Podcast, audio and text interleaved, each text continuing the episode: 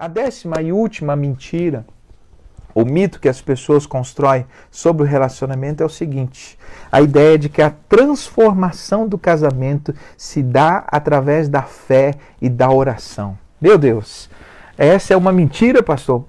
Como assim? A transformação do meu casamento se dá através da fé e da oração. Deixa eu te dizer uma coisa, meu irmão. Ah, há muitas coisas que a gente acredita, muitas coisas que a gente escuta e que a gente ouve. Ah, e eu posso dizer isso porque eu sou pastor. Eu não sou apenas um terapeuta, eu não sou apenas um coach, eu sou pastor. E ah, eu sou pastor antes de ser qualquer outra coisa.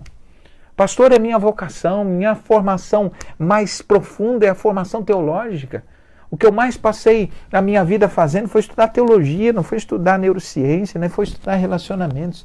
Mas deixa eu dizer uma coisa para você. Nenhum lugar da Escritura você vai perceber que a mudança conjugal acontece só com a oração e a fé. Não estou dizendo que essas coisas não sejam importantes, escute bem. Escute bem o que eu vou dizer. A oração e a fé são os elementos primordiais, são os elementos primários, é a base, é o começo, são as primeiras coisas. Tudo tem que começar com oração, tudo tem que começar a partir da fé, mas a despeito de ser a primeira e talvez a mais importante, não é a única coisa que você deve fazer. Tem muitas pessoas que, quando o casamento está com problema, a única coisa que estão fazendo é orar pelos seus casamentos. Não mudam as palavras, não muda o comportamento, não muda de atitude, não aprende coisas novas, não muda a interação, não mudam as sementes que estão plantando. Escute bem o que eu vou dizer. A Bíblia diz em Gálatas capítulo 6, versículo 7: Não erreis, de Deus ninguém zomba. Aquilo que o homem semear, isso ele vai colher. Suas orações não impedem a sua colheita. Olha que coisa interessante. Quando você lança sementes ruins, ainda que você ore, a sua oração não tira ou não vai te isentar de ter uma colheita ruim.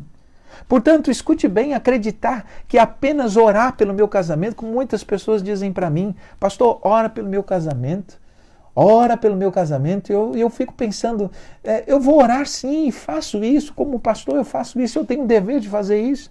Mas eu fico pensando, será que essa pessoa entendeu que a oração é só o primeiro passo? É o mais importante, é óbvio, porque Deus trabalha no nosso coração, mas é o primeiro passo. Veja, os milagres que foram feitos, que foram registrados na Bíblia, a maioria dos milagres, a maioria esmagadora dos milagres, eles aconteceram sempre com uma parceria entre o homem e Deus. Veja, por exemplo, na multiplicação dos pães. Teve os cinco pães e dois peixes, alguém teve que trazer. E tantos outros milagres. Para ressuscitar Lázaro, alguém teve que tirar a pedra. Para, para curar os enfermos, o enfermo tem que fazer algo. Sempre os milagres acontecem uma parceria de Deus com o ser humano. Porque no seu casamento você acha que é Deus que vai fazer tudo? Porque no seu casamento você cruzou os braços? E eu quero terminar a minha palavra aqui. Eu, eu, eu quero trazer algo muito relevante para quem ficou comigo até agora assistindo essa live. E eu quero, eu quero compartilhar isso que Deus colocou agora muito forte no meu coração. Todos nós conhecemos a história do primeiro casamento. O primeiro milagre de Jesus foi num casamento, está lá em João capítulo 2. Você sabe da história. Você sabe um noivo e uma no... um noivo preparou o casamento. E naquela época o casamento durava sete dias, às vezes até mais, dez, 14 dias. E diz o texto bíblico que Jesus e a sua mãe e os demais irmãos foram convidados para essa festa. Mas no meio da festa aconteceu algo muito chato. Diz o texto que acabou o vinho. Acabou o vinho. E a mãe de Jesus disse, chegou para ele e disse assim: Olha, Senhor, ou acabou o vinho. Disse para Jesus: Acabou o vinho. Olha a resposta de Jesus: Mulher, o que eu tenho contigo? Ainda não é chegada a minha hora. Escute bem essa frase. Jesus disse: Ainda não é chegada a minha hora. Durante muitos anos da minha vida eu nunca entendi a resposta de Jesus, até que o Espírito Santo me mostrou algo que eu nunca tinha visto. Mesmo fazendo doutorado, mesmo com tantas coisas, porque existem revelações que são de Deus, não são provenientes da sabedoria humana. Escute bem. Nesse exato momento, nesse exato momento em que Jesus diz assim: Não é chegada a minha hora, ele dá uma ordem. Qual é a ordem? Vá, enche as talhas de água. E aí eles foram encher as talhas de água, mas escute bem, não haviam torneiras.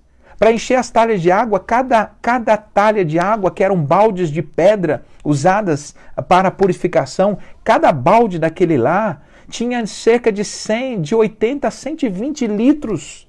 Eles encheram as talhas de água. Eles tiveram que ir ao poço, que puxar água de dentro do poço, um trabalhão para encher as talhas de água. Quando eles terminaram de fazer a parte deles, quando eles terminaram de encher as talhas de água, sabe o que, que aconteceu? A Bíblia diz que Jesus diz assim: agora tire e leve ao mestre Sala. E diz o texto bíblico que eles pegaram, tiraram água e foram até uh, o mestre Sala. Quando esse mestre Sala, que era a pessoa responsável, né? o mestre lá, a pessoa que era responsável por provar o vinho e dar o tom né, da qualidade do vinho, disse algo surpreendente. Disse assim: Olha, vocês deixaram um bom vinho para o final. Todas as pessoas fazem o oposto, eles entregam o vinho, o vinho ruim primeiro, e depois que as pessoas estão. Ah, ah, o bom vinho primeiro, depois que as pessoas estão já embebedadas, elas trazem o vinho ruim, e vocês fizeram o oposto. Mas diz o texto que nesse processo, as pessoas, aqueles que levaram a água, sabiam que tinha tirado água. Mas quando aquele homem foi provar, não era mais água, era vinho. O milagre aconteceu no trajeto, o milagre aconteceu no movimento. Deixa eu dizer uma coisa para você: o milagre do casamento acontece quando a gente se move, quando a gente começa a fazer o que a gente tem que fazer, porque o milagre de Deus acontece no movimento. E veja, chegou a hora de Jesus. Lembra daquela frase inicial? Chegaram para ele e disseram: Mestre, faz alguma coisa. Jesus faz alguma coisa. Ele disse: Não é chegada a minha hora. Por que, que não era chegada a hora? Já tinha acabado o vinho, é, aquela era a hora. Mas não era a hora, porque a hora dele agir era a hora que os esforços humanos, ou que aquilo que o homem poderia fazer, estava feito.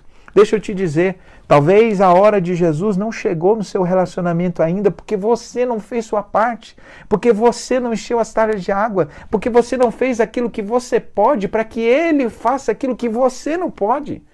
Portanto, é muito importante ver e observar os milagres acontecem. Sim, eu creio em milagres. Eu creio no Deus que transforma relacionamentos. Eu creio no Deus que muda a história da vida de casado. Eu já tive a oportunidade de casar de novo pela segunda vez um casal que já havia se separado e casar com a mesma mulher, porque houve experimentar um processo de restauração e hoje tem um filho, tem uma família e estão seguindo o seu casamento. Eu creio em milagres, mas os milagres não acontecem apenas com oração, apenas com fé. Os milagres acontecem quando eu oro, quando eu tenho fé, mas quando eu faço a minha parte. Porque quando você fizer a sua parte, eis que é chegar a hora dele, eis que ele pode Entregue para ele o que você tem, faça o que você pode. Se o que você tem é água, oferece para ele. Oferece o que você pode para você receber aquilo que ele tem para você, que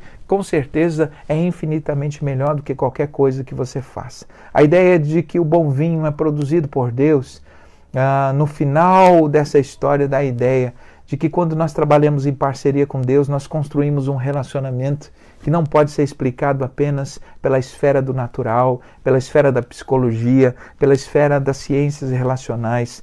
Quando você segue e você faz a sua parte e você permite que a graça e a ação de Deus entre no seu casamento, você constrói uma relação que é como um vinho tão especial que ninguém pode reproduzir senão com as mãos do Criador sobre o seu relacionamento. Portanto, eu quero finalizar aqui dizendo que a parte de Jesus, o momento de Jesus, a hora de Jesus para transformar o seu casamento vai acontecer quando você tiver fé, quando você orar, mas sobretudo também quando você fizer a sua